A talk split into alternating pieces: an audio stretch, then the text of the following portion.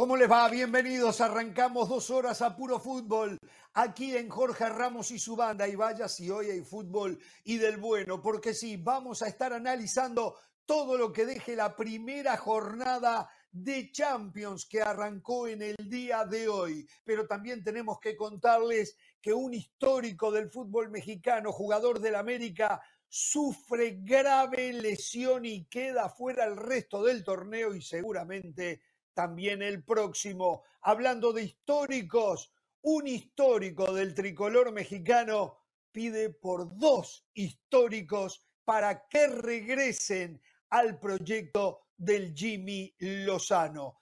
El comisionado de la MLS, el señor Don Garber, sale a defender y a proteger a Lionel Messi tras la ausencia en el partido Inter de Miami visitando Atlanta United. Atención, eh, tenemos mucho más. Esto solamente es un resumen en título de lo mucho que vamos a tener en estas próximas dos horas junto a la banda. Y hablando de la banda, saludo a Pereira. ¿Cómo vino hoy Pereira? ¿Viene de buen humor? ¿Viene con ganas de compartir? ¿O viene Mire la vestimenta, ahí tiene su respuesta. ¿Cómo podemos esperar? ¿Cómo?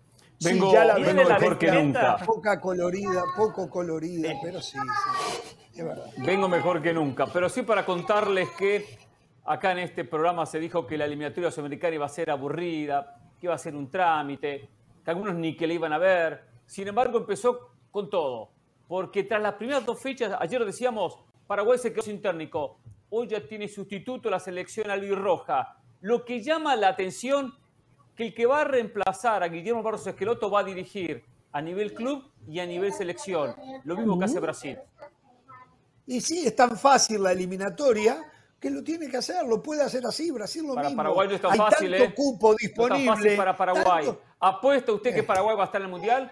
¿Se la juega que No, Paraguay va a estar en no, el no, Mundial? yo no apuesto ni que No. usted venga mañana de nuevo al programa, por lo tanto yo No. apostar no apuesto, pero, No, no, por no, hablar. pero está No fácil, está fácil, hablar. da para todo eso. ¿Sabe quién no lo puede hacer? Venezuela, Venezuela sí. eso no lo puede hacer, pero bueno. Como Ni Guatemala Venezuela, tampoco, Paraguay, más allá de que aumentaron los cupos en CONCACAF, ¿no? Guatemala ni- no se puede dar ese lujo, ¿no? ¿Cómo le va del Valle? Nadie Muy bien, un abrazo para todos. O sea, Hernán Pereira nos quiere pasar factura, pero no fue Hernán Pereira quien dijo, con este formato de eliminatoria no van a echar tantos técnicos, le van a tener más paciencia a los entrenadores. Hernán lo Pereira lo, dijo en este No programa. venga a mentir. Dos jornadas. No venga a mentir, Eso no lo venga a inventar, eso nunca lo dije. Usted lo dijo. Se está Le voy a traer el en un gran bar. mentiroso. Traiga Le el voy a bar, traer el traiga el bar, sí, traiga el Le bar. voy a sí, traer el bar. Sí, sí, sí. Yo me parece que lo dijo, sí, ¿eh? Yo no soy tan Igual, memorioso, claro. pero tengo una idea que lo dijo, Claro sí, que lo ¿eh? dijo Jorge, Creo si yo no miento, lo te que puedo pasa es que yo tengo colgar memoria detrás de de Del Valle, ¿eh? Lo dije, ustedes, Pero- para Lo dije. después no se hacen responsables de los disparates que dicen, ese es el Pero problema. para, que te, para que te noticia. Para que Cambié te sigas hermano. No vengas a joder. Ah, perfecto, entonces no diga que somos mentirosos. Entonces no diga que mentimos, No, diga señora, cambió la noticia, aguante, aguante, asúmalo, señora, hágase aguante, aguante. responsable. Aguan, deje que termine, no recuerdo. Voy a mirar a si que es que no me escuchan, si es que no... que- que no, la que pasa. escuchamos, la escuchamos, Ah, pero ellos no le van a hacer Carolina. una pausa para que usted pueda saludar y hablar. este ellos están enfrascados en tuya y mía. Mire, mire, ni conmigo se calla, no, no hay Por eso vino de negro Hernán Pereira, Carolina. Él vino a su propio de él se entierra con sus comentarios. blanco, eh, y no es por el Real Madrid, es, es en son de paz. Bueno, Pero a ¿cómo ver, está, señora, creo- usted? Muy bien, muy bien, Jorge. Con ganas de opinar ya de lo que estaba hablando Hernán, porque yo creo que esto no es producto ni del formato de eliminatorias, ni de lo que usted dijo, ni lo que haya dicho Hernán. Es producto de las malas decisiones de los federativos. Si ya no les gustaba Guillermo Barros Esqueloto cuando había terminado las eliminatorias pasadas, ¿qué pasó? Bastaron dos partidos para que lo sacaran. Eso es todo. No tiene que ver con que clasifiquen 8, 7. Y atención porque Berizzo va por el mismo camino. Así que eh, ahí vamos a tener... Eh, los que toman esas decisiones nunca son los que se van, son los que terminan corriendo aquellos que trajeron que eran los salvadores de la patria. Esa es la verdad, ¿no? Los directivos se equivocan en las decisiones y lo único que hacen es correr técnicos. Y esto fue lo que pasó en Paraguay. Lo que pasa es que hace rato que Barro Esqueloto terminó muy mal la eliminatoria pasada y arrancó muy mal esta, pero no solo que arrancó muy mal, sino que el equipo de lo que se vio eh, no ha aprendido absolutamente nada de lo que el técnico argentino les pudo haber enseñado. Pero bueno, eh, señores, hablando de técnicos, en Alemania hoy eh, dan por hecho, y la prensa internacional así lo hace también, que ya se decidieron por Nagelsmann como el nuevo técnico. El Bayern Múnich lo liberó, va a ganar menos plata, va a ganar un poco más de 4 millones de euros anuales de lo, que ganaba en el Bayern Múnich. Lo echó el año No, no, no, pero no, no, no, permítame. Lo que pasa es que yo me informo, me preparo. Ustedes no están informados, no están preparados. Eh, el señor Nagelsmann tiene un contrato con el Bayern Múnich y el Bayern Múnich tenía que liberarlo normalmente a cambio de un pago al Bayern Múnich que le seguía pagando el contrato entero. El Bayern Múnich aceptó liberarlo sin ninguna clase de compensación porque era a la selección alemana. Eso es lo que pasó. Prepárense. Yo siempre les digo, vengan preparados al programa. No, hay caso. de la preparación. Diferente, Ahí tiene razón. Muy bien. Lucía, lo suyo lucía muy confuso. Le pagaba el sueldo porque tenía contrato. Por eso le paga el sueldo. Ahora, cuando te consigues trabajo, no te pago más el sueldo. no, no, no, no, no, no, no, no, no, no, plata a la basura. No, hable No, no, no, no, espere. Yo, yo lo que, lo que analizo. En el contrato que tenía había una cláusula que indicaba que el equipo que se lo quisiese llevar tenía que pagar la rescisión del contrato. Y ya. Cambió eso, Bayern Múnich aceptó que la Federación Alemana no pagara nada porque era justamente la Federación Alemana y no era un equipo de clubes. ¿eh? pero si no, el Bayern Múnich tenía derecho, yo creo que no lo iba a pedir ni, ni, a River se lo iba a pedir porque el técnico se tiene a River, pero aparte a River, ¿qué le iba a dar? Pero, pero o sea, tenía derecho el Bayern Múnich a pedir una resarción económica. No lo, no lo hizo hay un contrato de por medio, no porque el Bayern Múnich lo separó, pero le siguió pagando. Y por lo tanto el contrato seguía en vigencia. Pero bueno, mm. vamos a ver si con Nagelsmann puede hacer que, ya que estamos en el tema. A, ver, esto tengo, esto le pido a ustedes a ver si están preparados. Yo tengo una información que dice que desde el año 1929 la Federación Alemana de Fútbol, primero fue la de Alemania Occidental, ¿no? Sería, eh, jamás había cesado a un técnico. El primero fue Flick, ahora. Wow. Eh, nunca o sea que siempre había cumplido sus contratos, quiere decir usted. Correctamente. Claro. Correctamente, correctamente. Entonces, eh, de diferentes maneras. En Alemania no siempre el técnico tiene la culpa como en Latinoamérica. Latinoamérica, Jorge, Alemania ha tenido. Cambiamos el técnico y se arregla todo. Alemania ha tenido 11 entrenadores, sí, la selección de Alemania ha tenido 11 entrenadores a lo largo de la historia, es decir, dos procesos de la selección mexicana de fútbol, más o menos para que la gente tenga, tenga una idea clara de cómo se trabaja en Alemania. De igual manera, me parece que este es un buen ejemplo, Jorge, para entender que la palabra proceso, una de sus acepciones es ir hacia adelante con Hansi Flick este equipo no iba hacia adelante, porque muchas veces los directivos dicen, no, no, no, dejemos que termine el proceso. No, Jorge, si el Titanic se está hundiendo, si usted se da cuenta que el técnico no está atacando las teclas correctas, si usted se da cuenta que los futbolistas quieren echar al técnico como Rudiger, defensa del Real Madrid, me parece que las imágenes son elocuentes. Claramente muchos futbolistas de Alemania no estaban contentos con Hansi Flick, por eso empataron a tres contra Ucrania, perdieron 1 a 0 con Polonia, perdieron 2 a 0 con Colombia en un amistoso, perdieron 4 por 1 con Japón, echaron al técnico y de manera milagrosa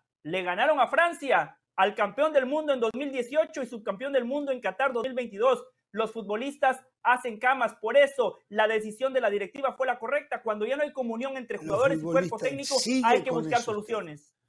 Y yo me imagino que no querían repetir, y yo, perdón, pero yo me imagino que no querían repetir la oportunidad que ya le habían dado a Joachim Lowe. ¿Se acuerdan cuando Joachim Lowe era asistente de Klinsmann, se queda en el cargo de, de seleccionador alemán, le va mal en el mundial que dirige y a pesar de eso sigue dirigiendo para, para el final no, no seguir. Entonces yo Muchachos, creo que me no están diciendo que a nuestro productor Beto. Peralta en estos momentos le están tomando la presión porque se tuvo que sentar, trabajó todas las últimas 24 horas para darnos el libreto y arrancamos por donde nosotros quisimos.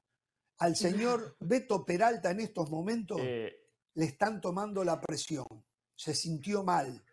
que aprenda, se sintió que mal. aprenda que este programa siempre ha sido así. Este programa siempre ha sido así. No regimos por un- una bien. línea, por un formato. Tenemos esa, tenemos una, un planteamiento táctico, pero durante el partido a veces desarrollamos estrategias diferentes. 36 años tiene Nagelsmann. Qué importante, No. hay una tendencia a contratar técnicos jóvenes. Hay una idea diferente ahora. No Lo veo mal a ustedes. Lo veo mal entonces a ustedes. Qué mal que lo veo a ustedes. Yo, cinco campeonatos, cinco, cinco títulos, cinco títulos. Ramos, Pero ya se le está. ya se está. fue. Bueno, no pasa nada. bueno, bueno. Tranquilo, no pasa ver, nada. Algo más serio, muchachos. eh, algo más serio. Dos Estoy cosas. hablando en serio yo. Muy. Estoy La primera, me están contando que eh, Araujo, Néstor Araujo, el zaguero del América, sufrió ruptura de cruzados. Uf, Debe ser la lesión más grave que pueda haber en el fútbol. Son ocho meses en el ULE, no, ocho no. meses para intentar volver a los campos de juego, lo cual nos lleva a pensar que, por supuesto, se pierde el resto de este torneo y en lo personal creo que se pierde todo el torneo que viene. Pensar que estuvo a punto de irse con el pelado Almeida a Grecia, se quedó, bueno, era el destino, le hubiese pasado eh, en Grecia también de repente, pero bueno, eh, a la edad de Néstor Araujo, Araujo eh, debe ser complicado volver de una lesión así, ¿eh? muy, muy complicado. ¿Qué edad tiene Néstor Araujo? Pero debe andar en los 35 más o menos, ¿no? No, un poquito Eh, menos. 35, pero 32, calcularía yo. 32 años. Busca- 32. 32 yo pensé que era mayor. ¿no? Bueno, no, todavía puede, puede, puede volver, puede volver. Este, un golpe duro. Mire, eh, los, los otros días nos preguntábamos acá por qué Lichnowsky hicimos. Yo fui el que hizo un recuento de los zagueros que tenía y, y creo que llegamos a 5 o 6, ¿no? Eh, eh, con Dijimos Juárez. Juárez, Sí. Cáceres, Exacto. Lara, Eh, Cáceres está lesionado también. Sí. Cáceres que parece jugar. que no va a entrar en la reserva de Bielsa por la selección uruguaya para los partidos frente a Colombia y Brasil, porque también está lesionado. O sea, mire cómo se le fueron cayendo muñecos allá en el fondo a Jardine. ¿eh? Entonces, eh, lo de Lichnowsky cada vez hace más sentido, ¿no? Y ¿Cuándo para, se la afición- Araujo? ¿Eh? ¿Cuándo se lesionó Araujo? ¿Ustedes saben? No, No, eh, no. estaba lesionado, había vuelto, ah, estaba lesionado, había vuelto y esta lesión es nueva. Esta lesión de cruzados es nueva. Él estaba lesionado. Sí, pero Pero yo esto es en el nuevo. clásico, Esto es por de eso. hoy. Digo, No, por eso le digo, que él hoy, estaba lesionado, pero digo, venía en proceso de recuperación. no Es más, previo al clásico se dijo que ya iba, ya, ya iba a estar disponible. Esta lesión de hoy es nueva, es correcto, Jorge. La noticia sí, De lo de los cruzados es de hoy. Yo no cuestiono que la noticia es nueva, pero en el partido frente a Chivas no estuvo ni en el banco de suplentes.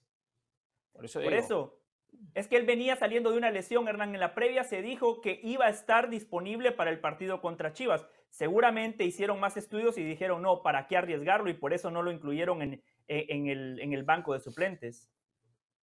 Ah, claro, habría que bien. ver, pero habría Está que bien, ver, es, es válido lo que pregunta Pereira, porque a ver, el partido fue el sábado en la noche, que practicó ayer y ayer se lesionó, o fue una recaída, o sea, si es válido, porque apenas tuvo un día de entrenamiento, si es que lo tuvo. No, No, pero claro. no, podemos hablar de una recaída porque se rompió lo- los cruzados, Caro. O sea, una recaída es que tuviera una Sí, lesión pero de la cruzados y ahora se rompió la el rompió pregunta que uno cruzado, se exacto. hace Sí. La, la pregunta que uno se hace es si no jugó el sábado y hoy martes nos están diciendo que está lesionado, tiene que ser que se lesionó ayer en los entrenamientos. O sea, tiene que haber sido algo así. Bueno, no claro, ayer o hoy de mañana. mañana. O esta mañana, hoy claro. mañana. Capaz claro, que la sí, América, claro. capaz que pasó. yo lo que especulo es lo siguiente: quizás fue la semana pasada y guardaron una noticia, yo qué sé.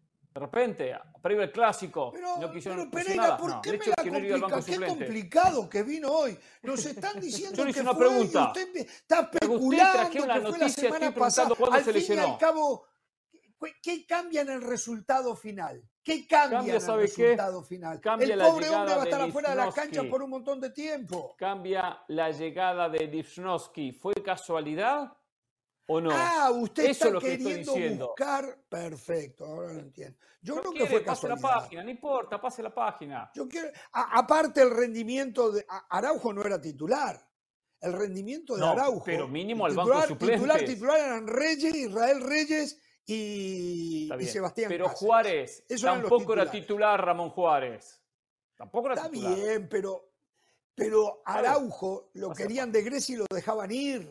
O sea, América se quería deshacer de Araujo.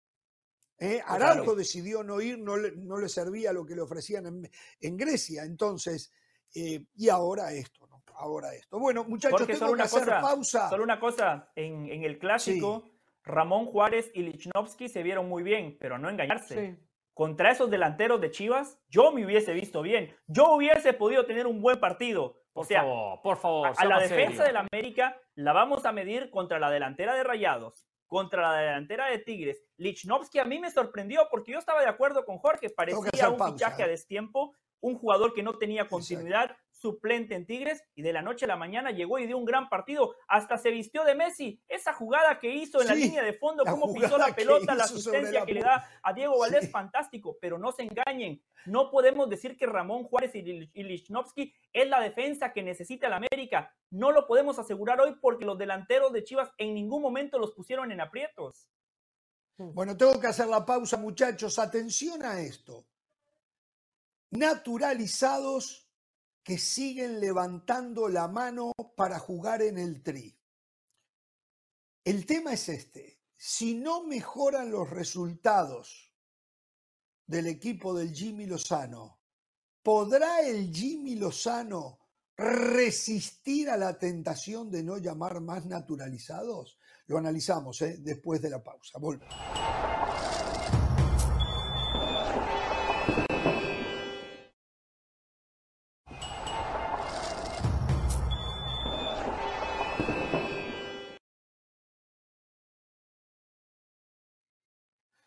Bien, estamos de regreso. Aquí está lo que dijo en las últimas horas Mateus Doria, el zaguero de Santos Laguna. Es un sueño para mí ser convocado a la selección mexicana. Hay que dar resultados en mi equipo, trabajar fuerte en Santos y de aquí poder buscar un equipo en México. Tenemos que demostrar buenos resultados para que se pueda dar. O sea, quiero jugar en la selección mexicana, dice el brasileño naturalizado mexicano. Eh, uno de los problemas de los muchos que tiene la selección mexicana es en la saga. Es allí. Y hoy sacando a César Montes, el resto está todos para pelearla, pero hacia abajo. No hay uno que se destaque. Y Yo creo que Doria futbolísticamente está por encima del presente de Johan Vázquez, del presente de Héctor Moreno, del Del mismo Araujo, presente Que acabamos de del- decir que del se mismo lesionó. Araujo, no sé, Israel Reyes también. Entonces, eh, de nuevo, es fácil decir no, no quiero naturalizados y yo estoy de acuerdo, a mí tampoco me gustan, pero podrán... No parece. Qué bueno que en el lista no mencionó al Tiva Sepúlveda porque se da por descontado, ¿no? Bueno, no, lo de Sepúlveda... Porque esa risa. El otro día. Pero, pe- pero no podemos esa risa burlona. tampoco, no podemos No, no, no, matarlo. porque esa risa burlona. Porque del jugó, Valle. porque jugó. Sí, sí, porque es que es jugó costumbre. horrible. ¿Por qué esa risa burlona? Mire, mire, Sí. y, y no saca ¿Por la, qué? Hernán, porque Pero- está para jugar en la. Pero el NFL y Tiva ha en una jugado selección muy bien, mexicana No no de sé por qué fútbol. se ríe. No sé Por por, qué se ríe, no sé qué le da buenos en gracia. Chivas el Tiva Sepúlveda, ¿eh? No sé El cuál chiste se cuenta chiste Hernán. contaron por aquí. El chiste se cuenta solo. Carolina y Jorge entendieron el chiste. O sea, El no, Tiva no, no Sepúlveda ningún es eso. Hernán. Acá venimos para hablar en serio. Acá venimos Ah. para analizar, no para contar Claro. chistes ni burlarse de los jugadores. Chupó limón a Hoy chupó partido. mucho limón en el desayuno ustedes. ¿eh? No, Jorge, Desayunó bueno, limón No, ¿no? Pide respeto, pide razón, respeto, está muy bien, razón. está muy No podemos permitir, como en otros programas, venía a burlarse de jugadores y mucho más. Es verdad, Se es verdad. cuando es de Eso me gusta, eso me gusta, Chivas. pero quiero, pero quiero que sea sea, el mismo Pereira que dice que Panamá está para por- jugar béisbol y que Venezuela y que lo dijo favor. una vez. ¿eh? No. Eso, eso es lo único que yo Pero pido. ¿no? no, Es lo único mire, que pido. Doble No moral. no Doble puedo moral, vio, se quiere hacer el doble moral. alas. Muy bien, Caro. No puedo atacar la ciudad de las alas porque entiendo que estaba en su periodo de maternidad y por eso no estuvo en Copa Oro. Dije en Copa Oro ¿Qué que pasó? Panamá fue la selección que mejor jugó al fútbol. Pero Ah, no quiero hablar de Panamá. Y de Venezuela. de Panamá. y Pero igual, a ver. Pereira, Pereira, Terminemos. míreme a los ojos, míreme a los ojos, Pereira, Terminemos. Pereira, De hacer Pereira, campaña en co- a Pereira. favor de los naturalizados. Lo miro. Pereira, Lo miro. Pereira, Pereira, míreme a los ojos y mire Sí, lo miro. a los potenciales 50 millones de televidentes que tenemos en estos momentos. Pereira, Sí. Usted sigue creyendo que Panamá anda mejor en béisbol, en básquetbol que en fútbol, que Venezuela es más para el béisbol que el para el fútbol. Diga la verdad, diga la verdad. A ver, Panamá hoy. En básquetbol, la verdad que no la sigo. No, no, he seguido básquetbol, pero estuve medio desconectado Es últimamente. un Hoy boxeo anda también. mejor Panamá en fútbol que en básquetbol. Venezuela, Venezuela no la vio en el Mundial. Yo no veo a Venezuela en el Mundial. A Panamá sí la vio en el Mundial. A Panamá sí pero la la vio pregunta fue en el otra. Mundial. La pregunta Pero- fue Panamá, otra. Sí, por, sí. por No, porcentaje, no Evitó, sé evitó otros es deportes Valle, no sigo, no sigo otros deportes, no sé, no sé No, el no, básquetbol, no. cómo anda Panamá en el básquetbol, ni, ni La Venezuela. pregunta tiene que ver No, con lo es que le por la tradición, usted dice que es no nos la podemos burlar, pero usted se burla de Venezuela y les llama beisbolistas que no Pero pueden jugar eso- fútbol. Y Jorge por eso eso le fue hace muchos años. Eso fue hace muchos años. Yo Ah. recapacitaba, A los boricuas también. A los boricuas también. Ahora, ahora, ahora. El amigo Ahora, presidente de la cosa. Federación eh, cosa. puertorriqueña de fútbol Porque que sepa que yo- este señor entiende que los boricuas solo pueden jugar al, al béisbol, ¿eh? Lo ha dicho Sí. públicamente, ¿eh? Ahora, porque sí. yo en algún momento supuestamente me burlé de alguien, justificamos que Del Valle lo haga todos los días. No, Entonces, no, por lo supuestamente En un no. momento lo Los dos están mal. y me Los dos están criticaron. mal. Los dos y me no, no. criticaron. Entonces ahora Del Valle tiene libertad y tiene vía abierta, tiene una autopista, como él dice, para del no, que quiera. No, no, no, no, no, no, no, no. No, ¿En qué le voy a explicar algo. bueno. realidades futbolísticas de los Sí. países que ustedes mencionan, Puerto Rico, Venezuela o Panamá. Son realidades futbolísticas. Yo le quiero explicar algo. Yo le quiero explicar algo. República Dominicana, que también lo mencionó usted, ¿eh? República quiero- Dominicana también, ¿eh? Quiero, Sí. quiero explicarle algo. es un país muy fuerte en béisbol. En fútbol intenta aparecer, pero todavía no ha hecho nada. Es una realidad. No vengan a engañar a la gente ustedes. Déjeme ¿eh? decirle algo al No tengan señor doble Pereira. cara, ¿eh? No tengan doble Lo cara. Sepúlveda. Bueno, lo los defensas Sepúlveda- centrales. Lo del Tiva Sepúlveda también es una realidad futbolística, al punto que el técnico lo dejó en la banca en el clásico. Lo que hizo el otro día con la selección mexicana de fútbol se convirtió en algo viral, por lo tonto, por lo bobo, en que atacó esa Pero- pelota, parecía Oh. un jugador de Ojo, NFL ojo. y no un Yo, a ver, yo sé, futbolista. yo sé que ese no es el tema y de perdón, para terminar, para terminar, le digo al señor Hernán Pereira que los periodistas tenemos herramientas como la sátira, hipérboles, metáforas. Yo utilizo esas herramientas. Si a usted no le gustan, es problema suyo. Una Bueno, cosita. A ver, Yo el sé tema que el tema otro, de el conversación tema es otro. Doria. Sí, yo sé que el tema de conversación es Doria, pero eh, eh, eso es algo para hablar, lo, de, lo del otro día de Paunovic, porque el Tiva Sepúlveda era de sus hombres de confianza. Diego Valdés venía de hacer un- un- un- un muy mal pa- una muy mala actuación con Chile y fue el mejor jugador del partido el otro día.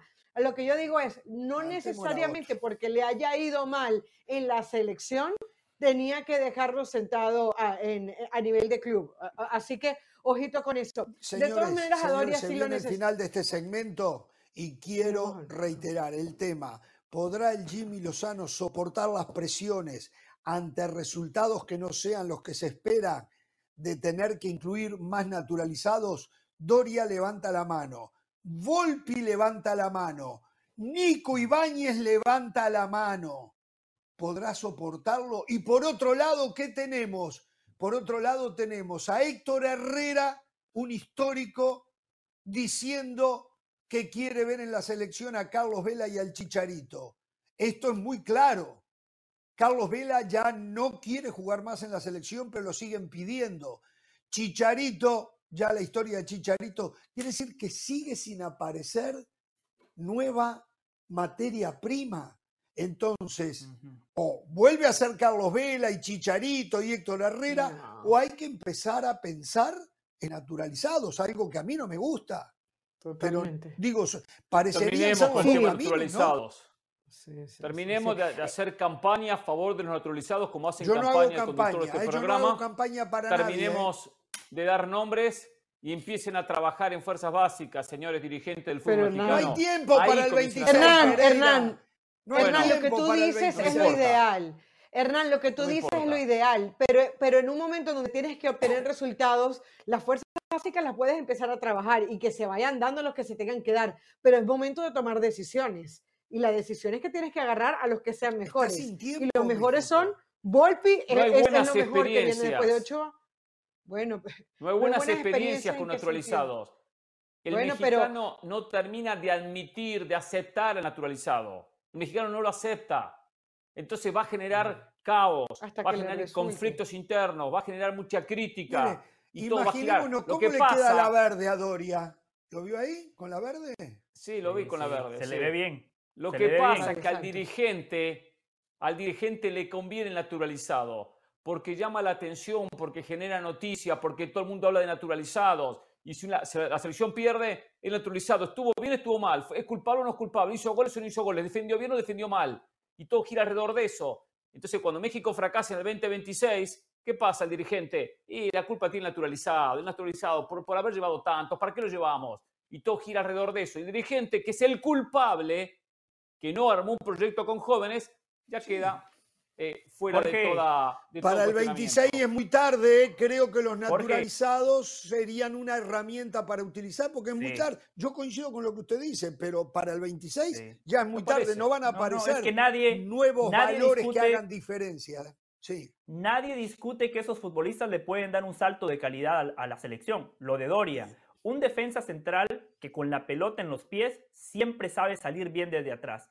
Tiene juego aéreo, puede ganar en las dos áreas, por ende. Encima tiene un gran disparo de media y larga distancia. No hay otro central mexicano que pueda hacer lo que hace Doria. Ahora, y tiene personalidad. Es un atajo. Esos son atajos para alcanzar la gloria. México tiene que competir con el futbolista mexicano, con los futbolistas que forme y no necesariamente con naturalizados. Ahora, si ya le abrieron la puerta a Quiñones, lo que dice Jorge es cierto.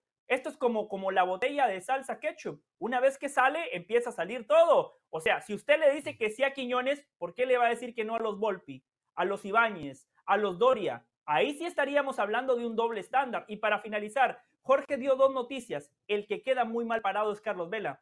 Porque aquí tenemos futbolistas naturalizados como Quiñones que le dijo que no a Colombia, Doria que dice yo quiero jugar en México y el mexicano Carlos Vela, súper talentoso, dice no, la selección no me interesa. Qué poco compromiso.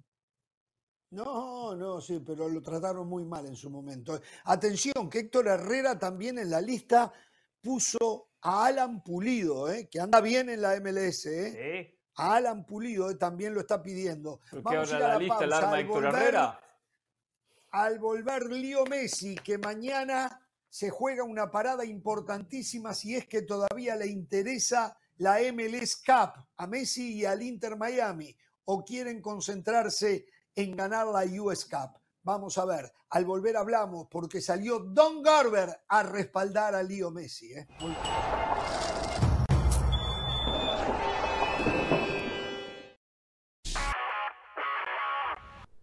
Hola, soy Sebastián Martínez Christensen y esto es Sport Center ahora. Empezamos hablando de la Liga MX porque los juveniles le respondieron a Guillermo Almada y el Pachuca terminó derrotando por 3 a 2 al Santos en la octava fecha de la Liga MX. Una apuesta brava la que ha hecho Pachuca esta temporada, dejando ir a la mayoría de sus figuras para llenar las arcas y apostando a las fuerzas básicas. Bueno, esas fuerzas básicas respondieron con creces. Históricamente Santos y Pachuca tienen las mejores inferiores de la Liga MX. Brian González, surgido de la cantera del Pachuca, anotó el segundo gol del conjunto de los Tuzos. El movimiento joven empieza a funcionar en Pachuca. Hablamos ahora del fútbol americano de la NFL porque fue victoria sufrida por 20 a 17 de los New Orleans Saints ante los Carolina Panthers para iniciar con récord de 2 y 0 y la ecuación se había complicado para New Orleans si tenemos en cuenta que Alvin Camara seguía suspendido, que en el partido se lastimó Jamal Williams, pero Tony Jones Jr. respondió y terminó anotando dos touchdowns en lo que fue un duelo defensivo. Los Saints, uno de los tres equipos que tienen récord de 2 y 0 en la división sur de la NFC. Seguimos hablando del NFL, pero en la conferencia americana. Los Pittsburgh Steelers consiguieron el primer éxito de la temporada gracias a una labor fantástica de la defensiva. TJ Watt, uno de los mejores defensivos, si no el mejor de la NFL, recuperó un balón suelto, lo retornó para touchdown. Alex Highsmith retornó una intercepción para touchdown. La ofensiva de Pittsburgh tuvo algunos problemas, la defensiva levantó la mano y Pittsburgh logra un importante triunfo divisional, la mala de la jornada. El corredor de Cleveland, Nick Chubb, sufrió una seria lesión de rodilla. Recuerde que Sport Center lo puede vivir todos los días 1 de la mañana, horario del este, 10 de la noche, horario del Pacífico. Esto ha sido Sport Center. Ahora.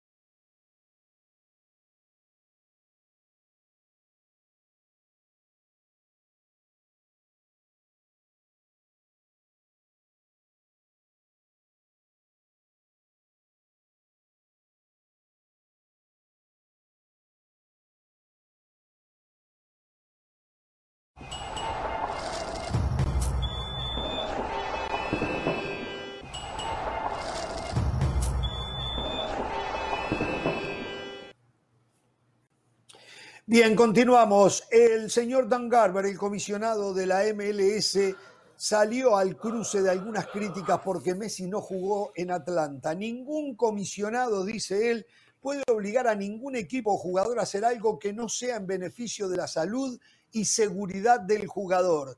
Messi probablemente ha jugado más partidos de los que cualquiera esperaba. Llegó rápido y ha jugado en la Copa de Estados Unidos.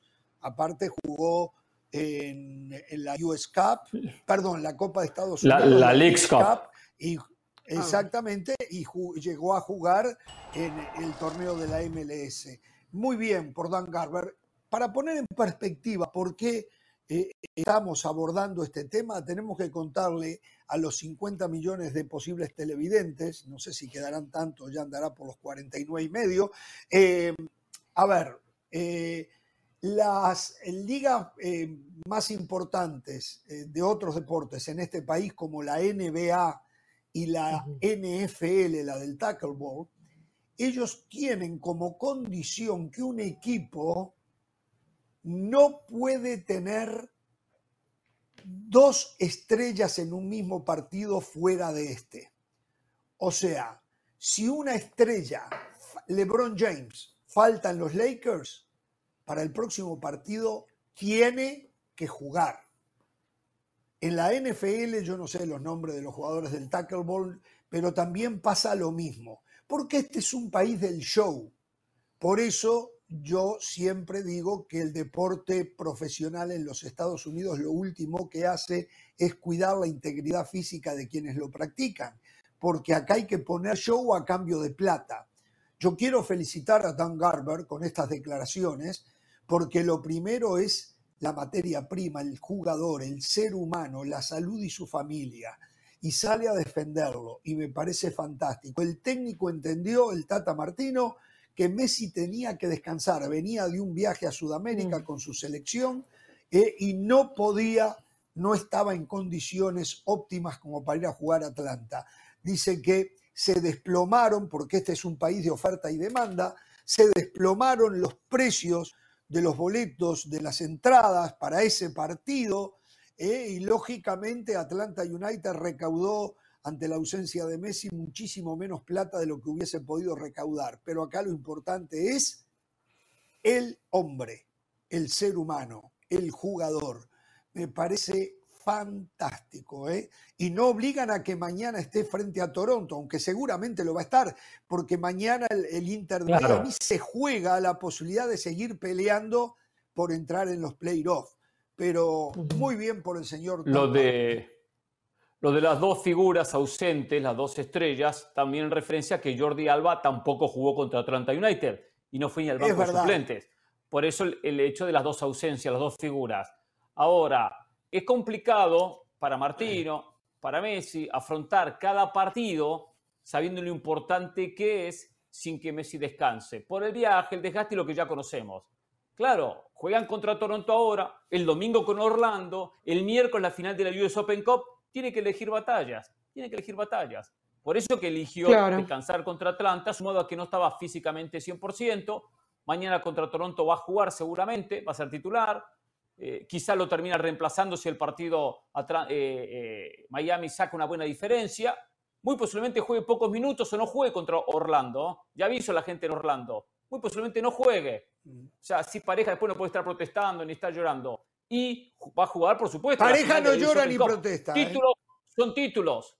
Títulos son títulos. Acá se prioriza un título que es la US Open Cup. Está 90 minutos de un nuevo campeonato. Es lógico. Y que aparte de esto y de los cinco que se comió, todavía puede clasificar a la postemporada. Todavía puede clasificar. Fundamental ganar mañana, claro está. Claro. Tiene razón Jorge, pareja no llora ni protesta. Después de ese partido en la conferencia de prensa llenó de certezas a todas las pantallas y los micrófonos que estaban allí. Vimos cosas impropias al fútbol. Frase textual de Oscar Pareja. Tiene toda la razón, yo lo respaldo. Jorge, la verdad, reitero, mantenga la buena racha. En el comentario que hizo hoy de Don Garber y Messi, tiene toda la razón. No voy a agregar mucho más. También estoy de Oh. acuerdo con Don Garber. Pero tengo un mensaje para la MLS pueden ser más cristalinos. No jueguen con la gente, porque la gente en Atlanta estaba pagando 600, 700 dólares por ver a Messi. Yo entiendo que el Mm. Inter Miami, Tata Martino, tienen todo el derecho de decir cuándo juega Messi y cuándo no, especialmente cuando se trata de salvaguardar la integridad física del futbolista. Eso tiene que estar por encima de todo. Pero el Inter Miami viajó el viernes por la tarde. Nosotros estábamos aquí en Jorge Ramos y su banda. Alguien nos dijo de manera oficial, Messi no viaja. No, se lo guardaron hasta último momento. Un colega en Argentina, ESPN Argentina, reportó el sábado que Messi no habría viajado con el Inter Miami. A partir de allí, los boletos, como bien apuntó Jorge, que costaban 700, 800 dólares, bajaron a 54 dólares. La MLS tiene que ser más cristalina. La MLS tiene No. que cuidar a los aficionados. Si Messi no va, No. perfecto. Pero si el No, técnico no. 24 Solo una horas pregunta. antes del partido sabe que el No, no, no, no, Tengo respuesta a no, eso, no, pero voy a no dejar la. Es que esto no se vale- llama, no es que esto no se llama No Messi. se vale jugar esto con el no niño se que quiere ver a llama- Messi. Esto no se llama Messi Soccer Club, esto, esto es la Liga de los Estados Unidos y tú tienes la suerte o no tienes la suerte de ver a Messi. El que vaya y compre una entrada, allá el que quiera pagar 700 dólares por ver a Messi. Ah, Ahora usted que no le me vas a decir a Carolina. Martino, no, no, no, te entendí perfectamente, José. Y yo lo que creo es que esto más bien va, y esto que ha- le ha sucedido es para aquellos que van detrás de una figura como ciegos y son capaces de pagar lo que sea para ver a esa figura. A mí, sinceramente, eso me parece un despropósito. O sea, cada quien es dueño de su dinero y de pagar lo que quiera, pero no le eches la culpa ahora al Tata Martino de que no muestra todas No, sus no, no, cartas no me entendió, Carolina. MLS No me entendió. para- Lo único para- que le estoy diciendo es que el Inter. Miami diga 24 horas antes y saben que Messi no va a jugar, que ni siquiera va a viajar. Messi no Pero viaja. Pero lo suyo es especulación del. Valle. ¿eh? Usted, usted Pregunto especula que el Inter Miami lo sabía antes. Usted no tiene pruebas de eso. Ah, Usted no tiene y, y pruebas de cuando viajaron el Pregunto viernes, algo. mandaron un comunicado. No, Sí. pero tiene, tiene, ahí se tuvo que haber conocido la noticia cuando viaja, el roster que terminó viajando. Yo pregunto algo. ¿Fue la reventa quien bajó los valores de 700 a 54 o la Atlanta United que bajó sus boletos, ¿Sabe que no esos sé? No, valores? para mí es oferta Hay y demanda, diferencia, ¿eh? reventa. Para mí es reventa, la es reventa, oferta y bueno, demanda. hace negocio, ¿eh? La reventa hace negocio que muchas veces nos perjudica, la mayoría de las veces nos perjudica, ¿eh? Pasa con Mire, partidos los y que pasa están con dispuestos conciertos. a pagar 700 dólares por un ticket, y esto de aquí en más para los que nos ven en todos los Estados Unidos, a donde esté supuesto a ir Messi, deben de saber que imprevistos ocurren, corren Exacto. el riesgo. Por lo tanto, Messi puede tironearse en el calentamiento previo a un partido y no jugar. O Muy sea, válido. En un se entrenamiento. toman el riesgo y está en su derecho de hacerlo. Ese ¿Eh? viernes, aquí en Jorge Ramos y su banda, pasamos las palabras. Yo tengo memoria de elefante, la verdad que soy un privilegiado. Ese viernes, aquí en Jorge Ramos y su banda, pasamos las declaraciones del Tata Martino y puntualmente la periodista, una chica, no recuerdo el nombre, si no le daría crédito, le preguntó: No, no, no dijeron ¿Messi juega o no? ¿Messi viaja o no? ¿Messi se queda? Y Tata Martino Dijo dijo, que había tres "Ah, Las posibilidades". tres son unas posibilidades. Las tres son unas Sí. posibilidades. Eso fue- o sea, claramente ellos sabían algo, Jorge. Pero yo entiendo yo todo lo que creo dijo. que Pero de pero José, ¿tú falla. pero que que el usted Yo Tata creo que sabe Martino- que nosotros no lo lo va a dejar, pero no había engañe la declaración del jueves, el Tata no del está viernes. pensando Había en sido la- una no, pero- declaración pero- del jueves, pero no del aparte. Jorge, el Tata Martino está para pensar en lo que está gastando la gente para, para la entrada Claro. o está pensando en lo que iba a proponerle el Gonzo Pineda en el partido. No es lo mismo que tú ofrezcas un partido con Messi o sin Messi. Lo, lo, lo hizo el Escalón y lo hace el Tata Martino. O sea, si es un arma que tienes a, A ver, favor, a ver, no la a vas a, ver, mostrar. Es la de una cuota de populismo de Del Valle queriendo quedar bien con la gente No, eh, y entonces sale a defenderlos. A los, a los, a los que acuden Yo a un pensé, yo pensé que usted iba a proteger al aficionado, ¿no? Pensé que usted No, iba a no, proteger no, al no, niño, no tengo que al proteger a papá, nadie. al papá El que trabaja una jornada, al papá que no le sobra el No, dinero, mire, pero que hace el esfuerzo mire, porque mire, Messi mire, viene a la ¿Sabe ciudad y quiere llevar a cosa? su hijo. El que al pagó padre de familia 700 proteja, dólares al para niño, ver a al Messi aficionado. no gana como yo 35 mil dólares al año. El que pagó 700 dólares, yo no puedo pagarlo.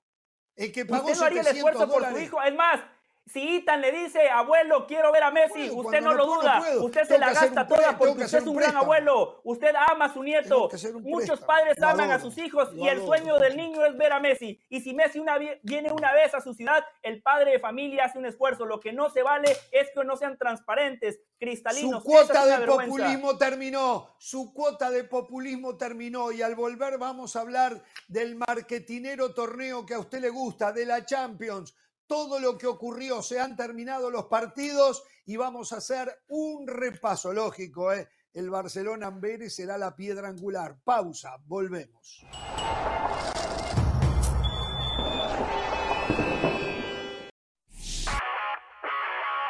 Hola, soy Sebastián Martínez Christensen y esto es Sport Center ahora. Empezamos hablando de la jugadora española que hoy milita en el Pachuca, Jenny Hermoso, que le respondió categóricamente a la Real Federación Española de Fútbol, quien dijo que no la convocaron para protegerla. Hermoso respondió de alguna manera de forma desafiante, ¿protegerme de qué?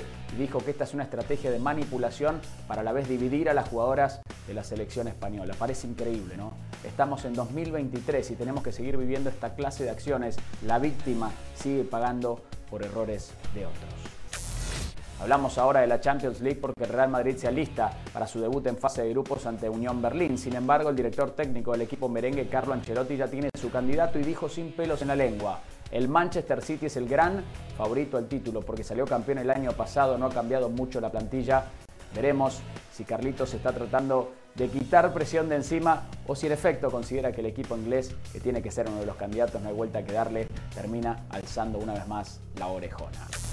Finalizamos hablando de Héctor Herrera, el actual mediocampista mexicano del Houston Dynamo, aseguró que le encantaría estar nuevamente en la selección con Javier el Chicharito Hernández y con su amigo Carlos Vela. Es más, sueña con que los tres puedan disputar la próxima Copa del Mundo. Aseguró que él confía en que Chicharito retorne más fuerte que nunca de la lesión de ligamentos cruzados. Más allá del deseo de Herrera, su proposición en la superficie al menos parece complicada. Sport Center todos los días, 1 de la mañana, horario del este, 10 de la noche, horario del Pacífico. Esto ha sido Sport Center ahora. Determinación y constancia es lo que te hace campeón y mantiene tu actitud de ride or die baby. eBay Motors tiene lo que necesitas para darle mantenimiento a tu vehículo y para llegar hasta el rendimiento máximo. Desde sobrealimentadores, sistemas de sonido, tubos de escape, luces LED y más. Si buscas velocidad, potencia o estilo, lo encontrarás todo en eBay Motors. Con más de 122 millones de piezas, siempre encontrarás justo lo que buscas. Y con Guaranteed Fit de eBay, tienes la garantía de que tu pieza quede perfectamente a la primera o se te devuelve tu dinero. Porque con eBay Motors, quemas llantas y no tu dinero. Con las piezas que buscas, a los precios que quieres, tu auto se convertirá en el MVP que te dará el triunfo. eBay Motors. ebaymotors.com Solo para artículos elegibles se aplican restricciones.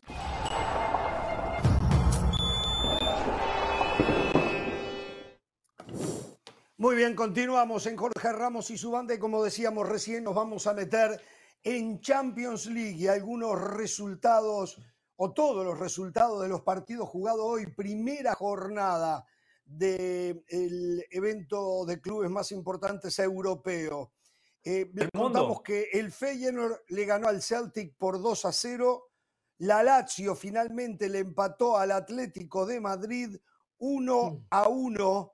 Eso es en el grupo E. En el grupo F, el Milan y el Newcastle terminaron 0 a 0.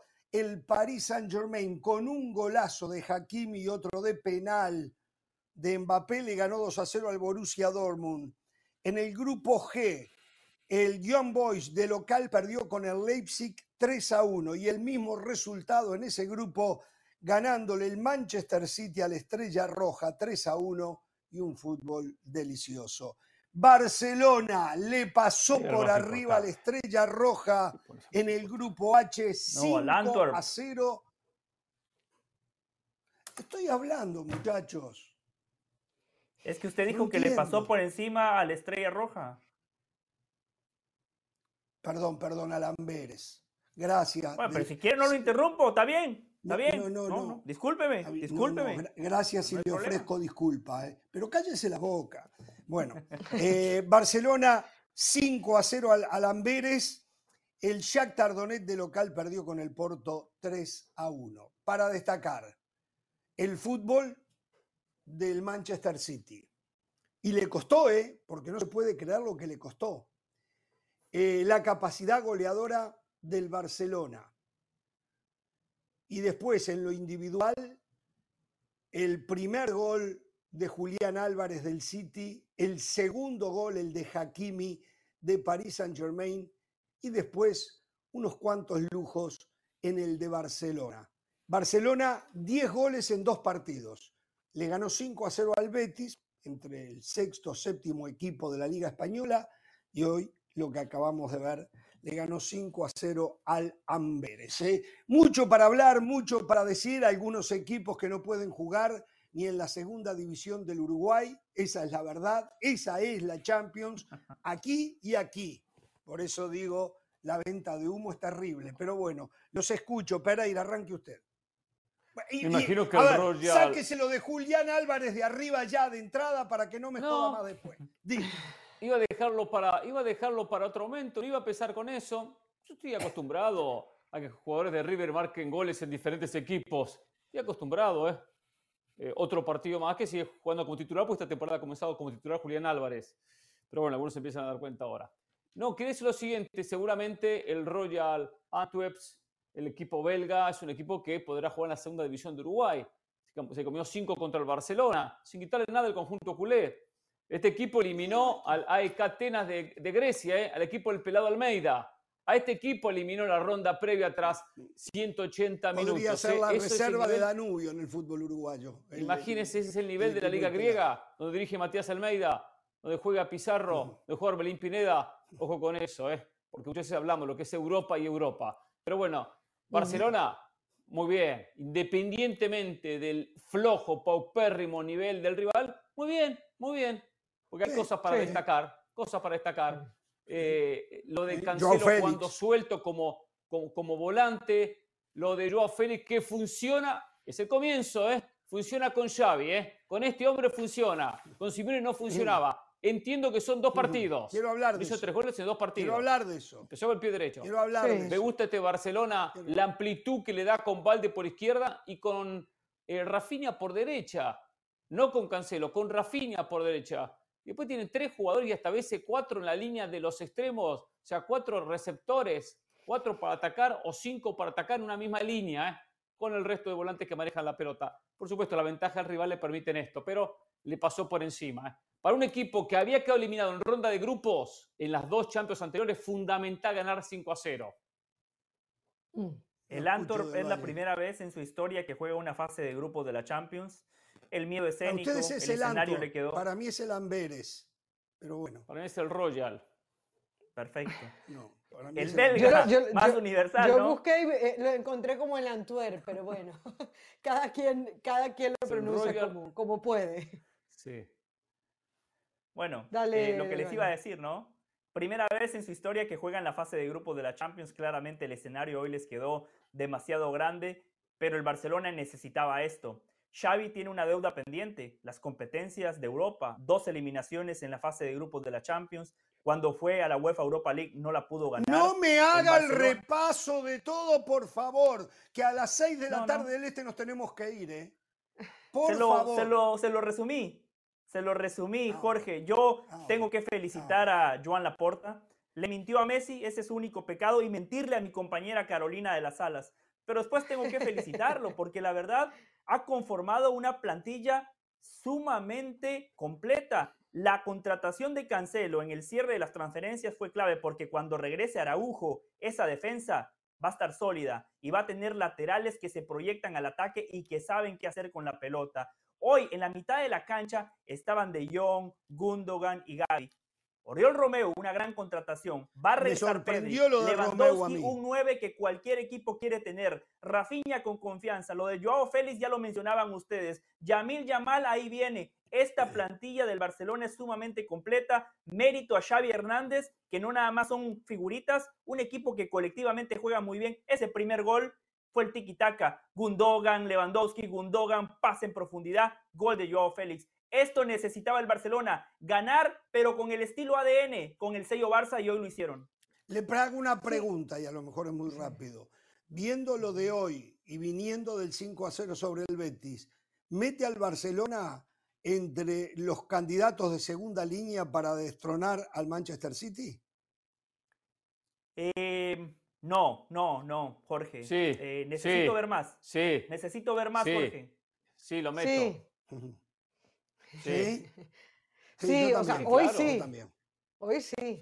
No, no hay que apurarse, pero yo, Yo- yo- la verdad que... Pero Yo quiero perdón. agregar dos cosas, Jorge. Claro, perdón. Lo- los señores, Dale. los señores que hoy Hernán dice hoy lo meto, pero dice que este equipo belga no puede jugar en la segunda división de Uruguay, pero lo mete. Ya lo mete como candidato al título. Esas son No, las a ver, si incongruencias hay que que yo no entiendo. jugársela.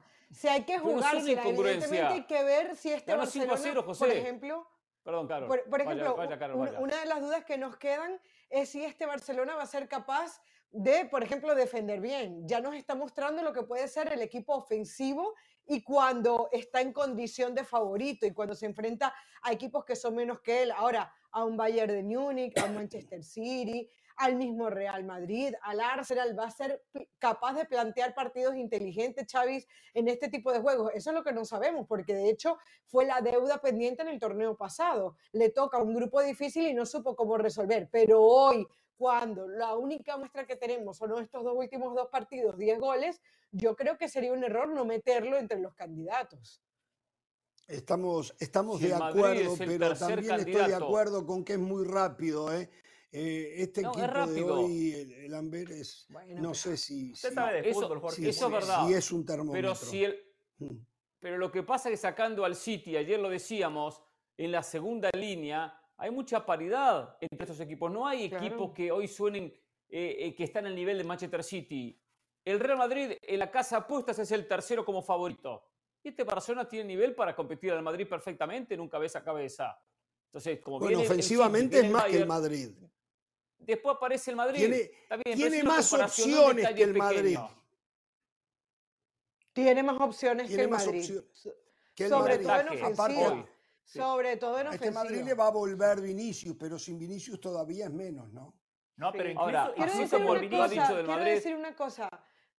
Hay, hay veces que estos equipos se le terminan atragantando a, a equipos como el Barcelona. Fíjense el Manchester City, que vamos a leer en un ratito cómo comienza perdiendo el partido. Le costó, es ¿eh? decir, es, es decir, es importante que ante planteamientos defensivos no sea solamente eh, tocar el balón horizontalmente y no poder definir. Al Barcelona eso le ha pasado infinidad de veces, en donde se le cierra el equipo atrás jugando en casa y no descifras el partido, no encuentras el camino, no marcas el gol, no haces la diferencia. Barcelona hay que darle el voto de confianza de que en los dos últimos partidos, con jugadores que además no venían de roce, porque la adaptación de Joao Félix ha sido muy rápida, pues termina marcando goles. Eso es para aplaudirlo en el equipo.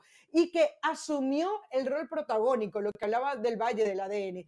Jugaste con dos jugadores defensivos, Kunde y Christensen. Lo, lo demás era todo ofensivo, desde la primera línea de volantes hasta los laterales. Sí. todo hacia adelante va. Y hoy sacó al mediocampista más defensivo que tiene, que es Oriol Romeu. Para mí, en rendimiento era lo mejor que tenía en ese medio campo. Hoy no fue Bueno, titular. Pero cuando, cuando sí. enfrente esté un Real Madrid, enfrente esté un Atlético de Madrid, un rival de mayor jerarquía, Romeu. Oriol Romeu va a jugar porque una gran contratación. Lo que dice Jorge es cierto, el tipo es el equilibrio en la mitad de la cancha y encima sabe con la pelota. Jorge, usted dijo, va a regresar Vinicius. Incluso con la vuelta de Vinicius, la plantilla del Barcelona está mejor armada. Hay prácticamente dos futbolistas por posición. Dos jugadores de muy buen nivel en todos los sectores de la cancha. El Madrid, para empezar, no tiene un 9 titular. Para empezar. Sí, sí. Magia de la porta, ¿eh? hay que decirlo, ¿eh? La porta es un mago, ¿eh? Y haciendo trampa, haciendo trampa. Barcelona se reforzó como ninguno sin tener plata y estando eh, económicamente fundido. Sin no, no, pero Eso- espere, yo no sé si hizo hacer. trampa. Si usted sabe, muéstrela. Barcelona gastó 3.400.000 euros en justamente en Romeu, en Oriol Romeu. El resto fue todo, todos jugadores libres. No gastó un Está peso. bien, pero de le digo los lo siguiente. 32 equipos, Le digo lo siguiente. Barcelona es el que menos plata gastó en comprar venda cartas, en comprar No compre pases. usted esa prensa barata. No, se está no, no, no, excediendo. son los números fríos, está pero si usted tiene excediendo. Solo le pruebas- pregunto algo. Mm. Solo le pregunto algo. ¿Está excediendo el límite salarial que le permite la liga? Sí, seguro que sí, seguro bueno, que sí. no, seguro no, es un hecho Claro. que sí. Es un hecho que sí, lo está Sí. excediendo. Puede Pero- gastar tanto y gasta más. Entonces, ¿qué? ¿En qué estamos? Ah, Independiente- seis meses Pero a ver, a ver, a ver, a ver, a ver, a ver, Pereira, si tú tienes entramos en razón, esa, tú tienes si entramos en esa tenemos que hacer un repaso en todos y creo que tal vez el Amberes, tal vez, eh, no sé, el, el- el- el conjunto este suizo que perdió hoy, esos no, pero el, resto, todos sobrepasan en el límite salarial. ¿O usted cree que el Atlético Madrid no se está sobrepasando en el límite salarial? Por Dios, el Atlético Madrid, ¿eh? Por Dios. Mm. Y debe A ver, todos vamos a estar de acuerdo en que si se gasta a mucho Coutinho, más ¿eh? de lo que de lo que se puede, pero lo que es la Por favor. necesidad, porque el Barcelona eh, eh, cómo gastó mal cuando supuestamente tenía plata y ahora que tiene que amarrarse los pantalones, o sea, para, para que vean lo que es la necesidad, porque porque me hace acordar el Bayern Múnich, cuánto tiempo el Bayern Múnich no agarraba un jugador prestado, un jugador necesitado Sí, y ellos no tenían las, premuras económicas del Barcelona. Entonces ahí te das cuenta que, que- que el hecho de que te vas haya apretado tuercas ha estado bien, porque al final lo que te hace es ponerte creativo y no malgastar el dinero como lo había hecho el Barcelona. La necesidad tiene creativo, cara de hereje, pero- Por ahí hay un adagio, ¿no? Eh, Que y paguen lo que deben todavía, ¿eh? Bueno, no, Deben no, cantidad de no, plata al espere, Barcelona. espere. Ese es un modus operandi de muchos, ¿eh? ¿Eh? Nosotros pero estuvimos un buen tiempo para cobrar a Sarachi, por ejemplo. ¿eh? ¿Cuánto estuvimos, Danubio, para cobrar a Sarachi? ¿eh? Y jugaba tiene Copa ver Libertadores de América y las Libertadores? ganaba, ¿eh? Y las ¿Qué tiene ganaba, que ver ¿eh? la Copa Espere, baje la Libertadores? pelota ¿Qué ahí, tiene que ¿eh? ver la Baje la pelota Libertadores? ahí, ¿eh? Cállese, no Eh, tiene nada que ver, estamos hablando de la ahí, ¿eh? Champions. Jugaban mejor la de clubes, no la Libertadores, Libertadores. hacían fiesta y, Por y no nos favor, ¿qué pagaban a nosotros, este? ¿eh? Y no nos pagaban a nosotros. era ¿eh? cuota, eran y lo cuotas. vendi- No, y no solo eso, Ahora. lo vendieron, cobraron de los alemanes Le del pagamos. Leipzig y seguían sin pagarnos. Y ahora el descarado pagamos, viene a hablar acá lo que acaba de Deje de decir. llorar la miseria de, de- de su equipito. Hay, hay algo Yo que yo no decir quiero que ¿eh? pase desapercibido. Sí, Hernán, Mm. dale. Quiero, quiero decir algo cortito. Perdón, José. Joao Félix, si es figura en el Barcelona, pues son dos partidos, ¿eh? Tres goles en dos partidos y metió una asistencia muy buena, ¿eh? A Lewandowski en el Mm. segundo gol. Pero si sigue eh, teniendo este desempeño, va a quedar muy mal parado Diego Pablo Simeone. Bueno, vamos a hablar de ese partido y sí, estoy de acuerdo. Simeone agarra a los Joe Félix, a los Pedri, a, mm, a los Gundogan y los destroza. Pero eso se lo vengo diciendo yo hace años. En- eh, con Simeone podría jugar Valverde, no podría jugar Bellingham, por ejemplo. A los Bellingham los destroza si lo agarra. O sea, eh, yo hace años que me di cuenta del tema Simeone. No quiere decir que sea un mal técnico, un mal técnico pero está claro que Simeone no puede tener jugadores que sean delicatense. Que, que- Los talentosos, los talentosos, los que les. Sí, los, los- los no- talentosos, los que les gusta no tener el es para eso y, y no, no, no, Pero no, no, Joao Félix. Joao Félix tiene mucho que demostrar todavía. Primero que todo, Sí, estoy muchas de acuerdo veces también. Tiene ¿eh? frío en el pecho, También. ¿eh? De acuerdo. Muchas veces tiene frío en el pecho. Hay que verlo contra otros rivales en otros escenarios. Y sobre lo que planteaba Hernán, la respuesta es depende, porque si a, a Joao Félix le va muy bien en el Barça, pero al Atlético de Madrid le va bien sin él, no creo que Simeone quede tan mal parado. Sí, va que, si le va muy bien el Barça, que, que coincido que hay que esperar, ¿eh? Coincido que hay que esperar, pero si le va muy bien, siempre va a quedar mal parado. Porque se invirtió mucho por un futbolista que eh, la intención era que fuese figura en el Atlético de Madrid. No logró sacarle el jugo, no logró eh, eh, eh, explotarlo, no logró que se destaque en el equipo. Entonces, hay un problema, por más que el Atlético gane la Champions. ¿Por qué se Bueno, tal vez el error fue de la lo directiva y no de directo. Simeone. Se los prestan a un rival directo, ¿eh? Escuche, ¿eh? Sí, Ya, ya que estamos hablando de jugadores del Barcelona, siempre fui admirador de Lewandowski. El Lewandowski de Barcelona me sigue sin gustar. Hoy debe haber sido el jugador que más veces pateó al arco y que más veces pateó encima de la marca.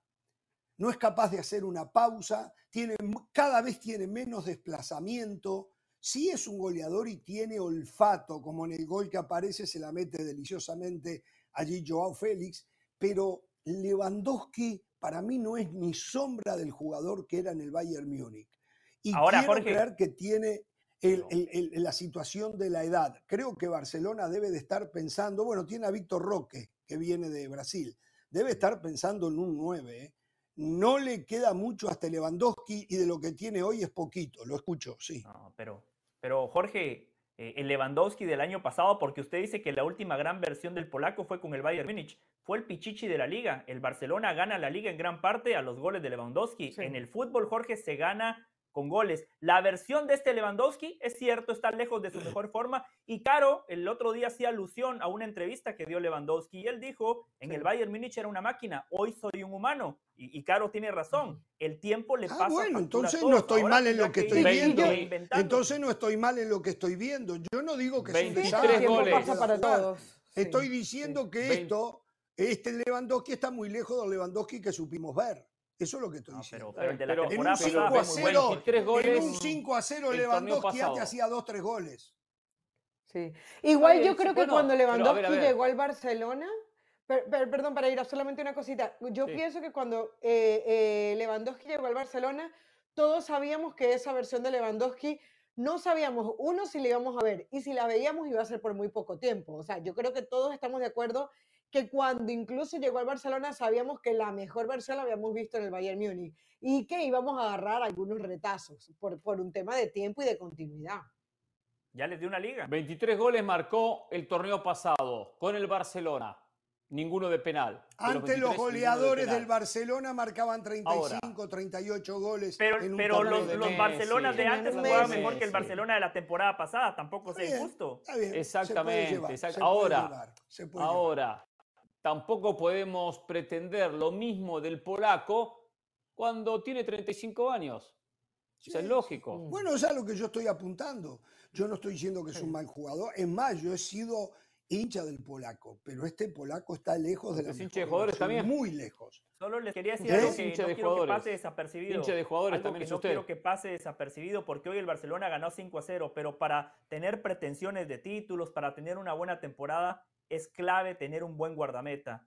Qué portero que es Ter Stegen, ¿eh? Le llegaron una Sí, sola vez estar- y el tipo respondió, guardameta, equipo grande, es el mejor guardameta de la liga, sin lugar a dudas, por la lesión de Courtois. El Barcelona necesita esa versión de Ter Stegen que hubo Le pelea el título de mejor del mundo a Courtois hoy. Le pelea el título de mejor del mundo Bueno, a Courtois está lesionado. Hoy Ter Stegen es mejor que Courtois. No, no, ya sé, pero estoy hablando de los últimos tiempos. Le pele- es el que le pelea el título de mejor del mundo a Courtois. Es él. Eh, Sí. a- ¿Saben a quién Sí, vi sí. en un nivel más alto como arquero de los que lo veía? A Ederson, del Manchester City. Lo he visto en un mejor nivel. A Ederson ha mejorado en, en estos partidos que le he visto. Hoy vi al Manchester City, muchacho. Yo miraba do- tres partidos, miraba. El Manchester City Y tiene dos ojos, como aparte. Se cuece aparte el Manchester City. Eh, dominio absoluto, dominio total y perdía 1 a 0 con el Estrella Roja, eh, que, no fue se el primer justificaba. disparo pero- largo de la Estrella Roja. Correctamente, correctamente, no se justificaba. El Estrella Roja, el arquero sacó todo, podía haberle hecho 6, Glazer. 7 goles, ¿eh? Eh, esa- pero se comió un segundo gol el arquero, el segundo gol del Manchester City, un tiro libre de Julián Álvarez, fue un Sí. centro al área, sale a despejarla con el puño, le erra o la rosa y la pelota se mete al arco. La verdad, Hmm. eh, y ahí se le destrabó el partido, porque por fútbol Ahora, quiero destacar alguna cosa. Lo de Guardiola, el, el favor que le está haciendo Guardiola a Inglaterra es increíble. Cada vez le empieza a sacar más jovencitos. Pueden ser ingleses o pueden ser de otra nacionalidad. Pero eh, a lo de Foden, que ya es cosa del pasado, eh, hoy vi un chiquito que jugó, no sé, 10 minutos. Bob, B-O-B-B, Bob. Oscar Bob. Se ve que va a ser- Oscar Bob. Eh, exacto, se ve que va a ser un jugador y apareció. Yo no lo tenía visto a Mateo Núñez, que ya tiene su larga data. Yo no lo había visto. Qué jugador, por Dios. Qué jugador, por Dios. Eh, portugués, por cierto. Mateus Núñez. Este Oscar. Bob es noruego. Oscar Bob es noruego. ¿En, en noruego? Mire usted. Sí, bueno, sí. A, a eso, por- o sea, porque si lo señalamos a, a- a Guardiola, que gasta y gasta, pero cuidado, ¿cuántos equipos en la Champions le da oportunidades a, a chicos como esto? Lo de Guardiola es espectacular por donde uno lo mire, es espectacular. Y el equipo no, no tiene a, a De Bruyne, eh, no tiene a Grealish, que creo que también está lesionado. Se le fue. Gundogan, se le fue Mares. Y no sé, creo Kovacic estaba lesionado, Stones estaba lesionado para este partido. Esto, O sea, tenía no, no, cuatro no, bajas no. importantes. lo que juega el fútbol, ese equipo, es sencillamente. No, y usted lo decía al arranque Es- del programa, ese primer gol de Julián Álvarez, qué golazo, ¿eh? Ah, Uf, qué ese gesto golazo, técnico, cómo qué- se saca al arquero, cómo se saca al arquero, inmediatamente pone la pierna derecha para definir. La verdad que parece fácil, pero ese gol, no sé cuántos futbolistas lo harían, ¿eh? En espacio reducido. Sí, porque tenía el arquero arriba, ¿eh? El arquero. ¿Ah? Sí, tenía el arquero arriba y hace así y así con el pie. Así y así. Sí, sí. Increíble el gesto Sí. Y. Haaland un también golazo. tuvo para marcar un golazo, el de cabeza, que hace un salto que no lo alcanzaba Ah, sí. nadie. Y ahí Sí. tuvo también para sí, marcar sí. el gol, creo que fue al minuto 27. Pero Sí, bueno. que en el eh, travesaño, ¿cierto? Y vi mejor al Paris Como- Saint Germain desde lo estrictamente jugando como equipo, ¿eh? Eh, con menos nombres. El único problema a Paris Saint Germain que yo le veo que tiene tres delanteros, porque Gonzalo Ramos fue suplente, entró después al final, tres delanteros con características diferentes, similares. Y una cosa que estaba viendo, que lo hablábamos acá cuando decían que Mbappé llegaba al Real Madrid. Mbappé no quiere jugar por el medio. Mbappé juega por afuera y obligaba a Muani a tirarse al medio como punta, porque también por afuera iba Dembélé. Y Mbappé no quiere jugar de nueve, por eso digo que no lo necesitaba el Real Madrid. El jugador que necesitaba el Real Madrid era un 9 y Mbappé no es un 9. Y, y tienen las mismas características. Los tres son explosivos, los tres son buenos en el uno a uno, los tres les gusta patear de media distancia, hay muy poca asociación entre los tres para de vez en cuando llegar, jugar, eh, llegar jugando a un toque o a dos toques. Muy poquitas veces se ve. Son muy similares los tres delanteros. Ahora, cuando Gonzalo Ramos gane- se gane su puesto y sea el 9, es el Claro. puesto de él. Con Dembélé por Sí, derecha y con sí. Mbappé por izquierda, ahí va a tener tres jugadores eh, eh, de diferentes características. Está bien, hoy es suplente, fue suplente en el día, en el día de hoy, ¿no? En este partido el portugués, Sí. el, el ex hombre de Benfica. Pero ese sí tiene características de 9. Ustedes, sí, postulaban al hoy lo Barcelona para ser un. Ustedes postulaban al Barcelona para ser un pretendiente al título. Este Paris Saint Germain es más que el Barcelona. Varias cosas para destacar. Jorge decía el golazo de Hakimi, es cierto, pero qué jugada de Vitiña. Ugarte y Vitiña Sí. tiene dos mediocampistas buenísimo. Lo que pasa que son bajo perfil, lo que pasa que no venden, la gente todavía no los tiene ahí en la palestra, pero lo hacen todo bien, con la pelota, sin la pelota. Cuando le dan el penal al Paris Saint Germain, ahora ya no existe ese dilema. ¿Quién lo patea? Para mí no Messi, fue penal, ¿eh? contra el Real ¿Ah? Para mí no fue penal, ¿eh? Ya se los digo, ¿eh? Para mí no fue Mm. penal. Y para, Para el- mí el penal comentarista clarísimo. está- Para mí, No, para, para el mí penal comentarista que lo clarísimo. estaba haciendo, eh, mi, amigo el, ¿cómo le dicen? El Chavo Fuchs, ¿no? Tampoco Chavo fue Fuchs. penal, ¿eh? Él Ah. estaba el brazo en el aire y estaba un poco separado, pero es que se estaba apoyando, se estaba cayendo y se estaba apoyando y la pelota le pega en el brazo. ¿Cómo se iba a caer si no buscaba apoyarse con el brazo? Eso no era penal. Y el partido lo dominaba el Paris Saint Germain, pero no lo podía abrir, ¿eh? no lo podía abrir. Para mí, penalazo. El árbitro y el VAR están de acuerdo conmigo. Mis respetos para el Chavo Fuchs y para Jorge Ramos. Le iba a decir, penal a favor del Paris Saint Germain. Ahora ya no existe ese dilema de lo tira Messi, aunque lo haya fallado con el Real Madrid. Lo tira Neymar, aunque no haga absolutamente nada con el Paris Saint Germain, o lo tira Mbappé. Ahora hay un orden jerárquico claramente establecido y eso le viene bien al equipo. Yo no digo que Messi y Neymar hayan sido el problema, no. Yo digo que cuando usted tiene una, sobrepoblación de cracks, puede haber fricciones. Ahora todos entienden su rol, Jorge. Por eso este equipo y con este entrenador, con Luis Enrique, este equipo va a seguir De jugando acuerdo. mejor, va a seguir De evolucionando. acuerdo.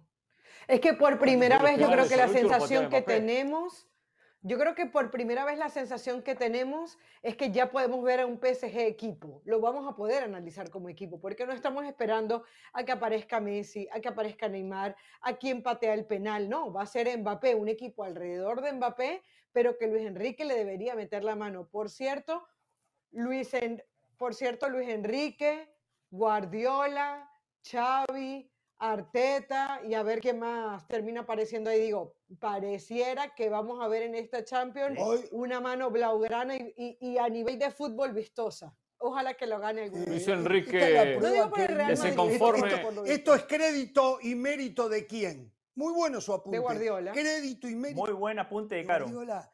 Y, y cuando pueden, vienen acá y le pegan a Guardiola. Como no había ganado la Champions, le pegaban Perdón. a Guardiola. Hay Perdón, una perdón, escuela de fútbol en el mundo que es guardiolista, porque también en Latinoamérica, ¿eh? y ustedes saben cómo yo defiendo Latinoamérica, también intentan seguir los pasos de Guardiola, pero sin embargo, primero lo compararon con un, un buscapiedra de eso, que era el señor Mourinho, y lo comparaban, lo comparaban. Me da fiebre, me Bueno, acuerdo y me da Mourinho lo debilitó muchas veces. del Valle y nos vamos a la pausa. Tenemos que ir a la pausa. Eh, no le quito nada a Guardiola, pero por favor, eh, no, no se olviden de la historia, muchachos. Antes del Barcelona de Guardiola, la selección de España, la que cambió el sistema, fue la de Luis Aragonés en esa Eurocopa de 2008 que Jorge Ramos y Hernán Pereira relataron de manera fantástica para todas las plataformas Sí. de ESPN. A Jorge se le caía la baba relatando a España. Ahí Guardiola Sí. todavía no dirigía al Barcelona. Ahí se da el punto de quiebre. Después sí Guardiola lo lleva a otro nivel. Eso es innegable. No, el, el nivel Luis que Enrique que se conforme si gana algún título este año, ¿eh? Que se conforme si gana Bueno. alguna copa, eh, Luis Enrique. Está, está mal en, la- en la, en la Ligón, está No, mal. eso- Tenemos que hacer la no pausa, bien, seguimos ¿eh? con esta. Champions. Tenemos que hablar cómo se perfila el Real Madrid para mañana enfrentar a la, al Unión Berlín. ¿Cómo va el Unión Berlín? Creo que estaba haciendo una buena campaña en Alemania, ¿no? Lo- No, Los media últimos tabla, años siempre ha sido protagonista. ¿Eh? Ahora Media está octavo. La Champions. Sí. La Champions, que de la que dice del Valle que no, no, la Champions. Vamos a la Tranquilo. para la cosa.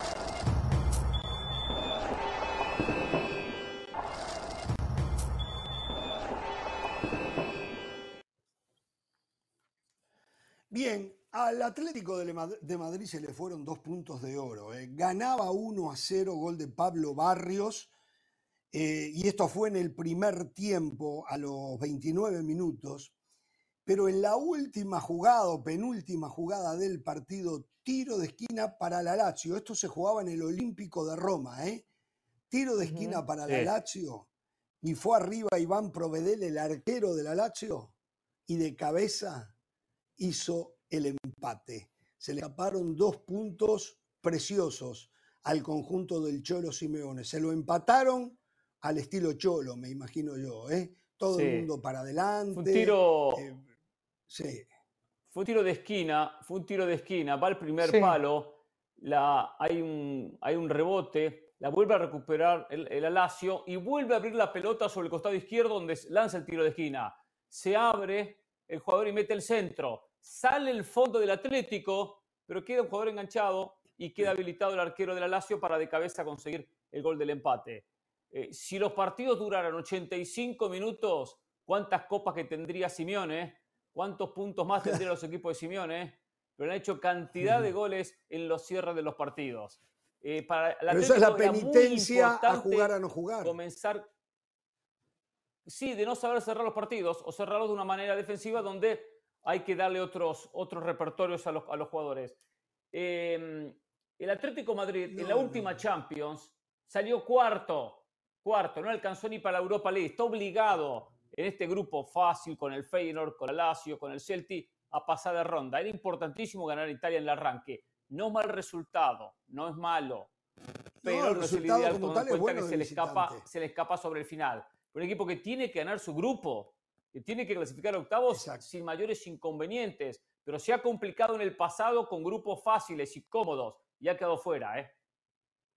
Para citar al filósofo uruguayo Jorge Ramos, eso fue suerte. O sea, no vengan aquí a matar de que no sabe cerrar los partidos. El arquero se proyectó al ataque y le terminó empatando el partido al minuto 94 y segundos cuando el árbitro nada más había dado cuatro minutos. ¿eh? El gol cayó en el minuto 5 de compensación. O sea, entiendo, Pero- este equipo tiene muchas cosas que mejorar, pero lo más importante es lo que decía Jorge y también Hernán. Sacó un punto que no es malo y estamos hablando de un equipo que está obligado, obligado a volver a ser protagonista en la Champions, porque cuando llegó Simeone, el Atlético de Madrid se convirtió en la bestia negra, llegando a dos finales.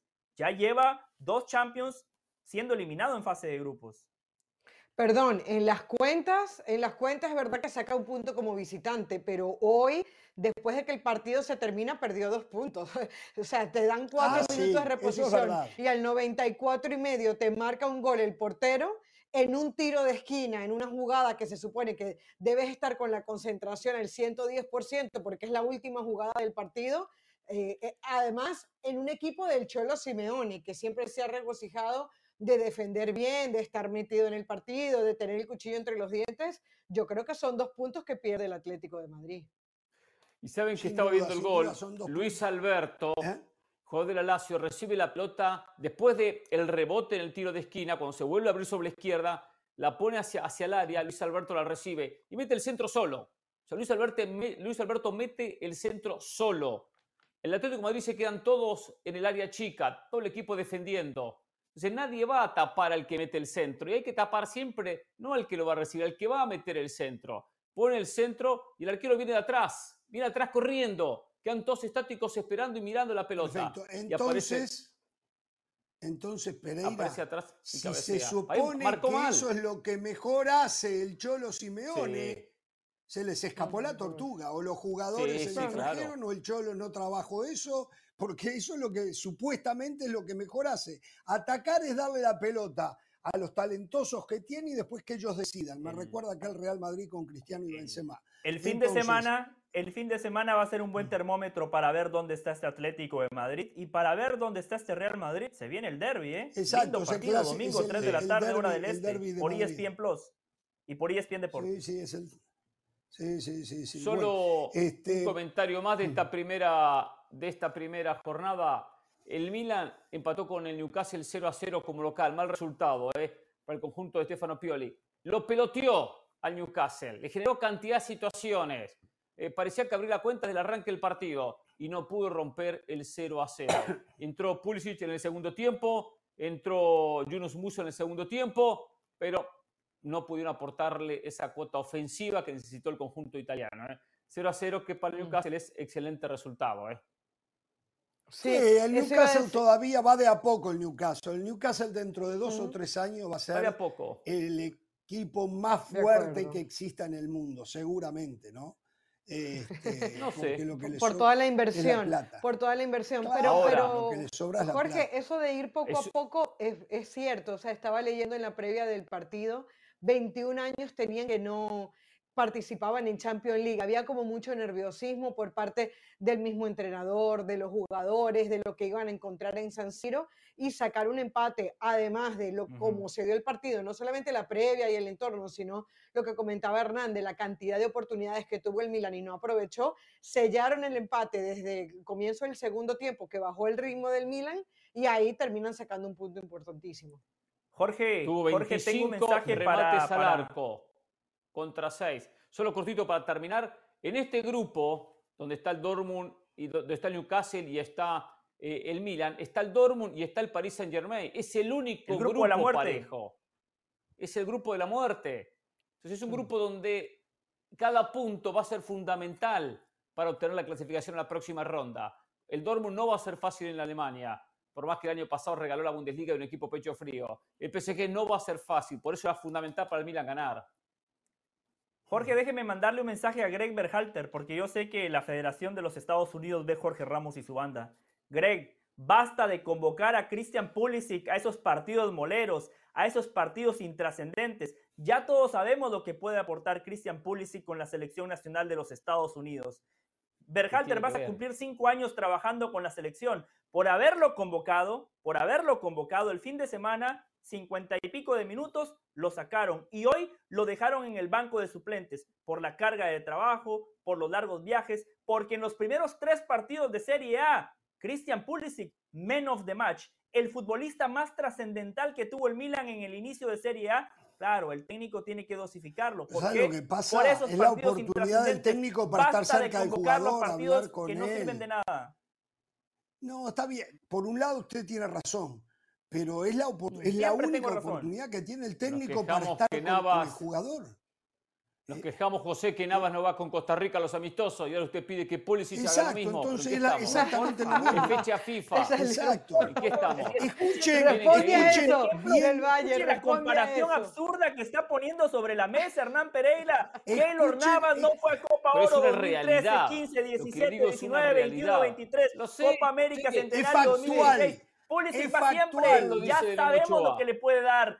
Para Christian Pulisic era mucho más productivo jugar esta Champions, arrancar de titular, que jugar esos partidos intrascendentes, por favor. Berhalter no escuchen dirigió la esto. Copa Oro. El Copa Oro le dio un descanso a todos los jugadores estadounidenses titulares. ¿Cuándo qué? ¿No va a estar con vacaciones eternas?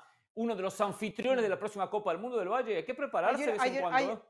Hay una realidad con. Pulisic, hay una realidad con Pulisic, llámese selección o llámese equipo, es así. O sea, tiene picos altos y tiene picos bajísimos. Y le ha pasado así con un montón de entrenadores en el Chelsea, le ha pasado así en la selección de los Estados Unidos. Eh, es algo, me parece que es más del jugador a que lo llamen o no lo llamen a la selección. Bueno, escuchen esto. Me están mandando los números, las estadísticas del partido Manchester City Estrella Roja. Esto qué lindo sería para ponerlo. Chances de gol, chances de gol. 37 del Manchester City, 3 de la Estrella Roja. Remates al arco, 16 del Manchester City, 2 de la Estrella Roja. Posesión del balón, 76% a 24% en favor del Manchester City.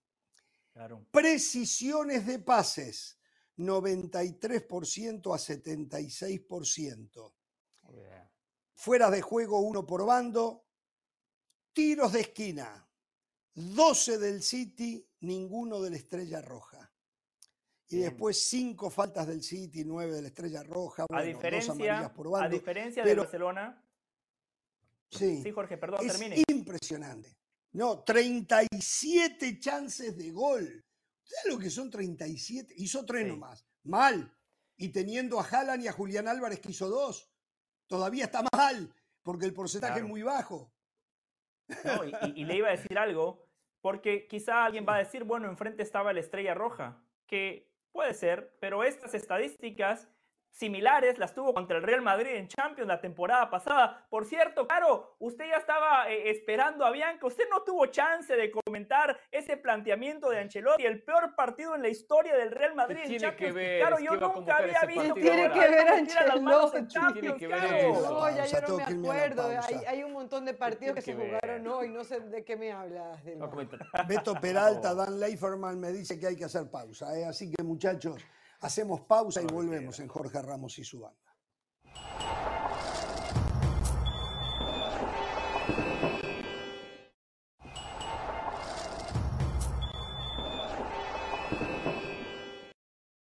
Yo creo que el, el City es favorito, porque, sobre todo porque tiene una plantilla que le ha permitido ganar eh, el año pasado, sobre todo porque es una plantilla que no ha cambiado mucho, y sobre todo porque ha ganado la Champions el año pasado.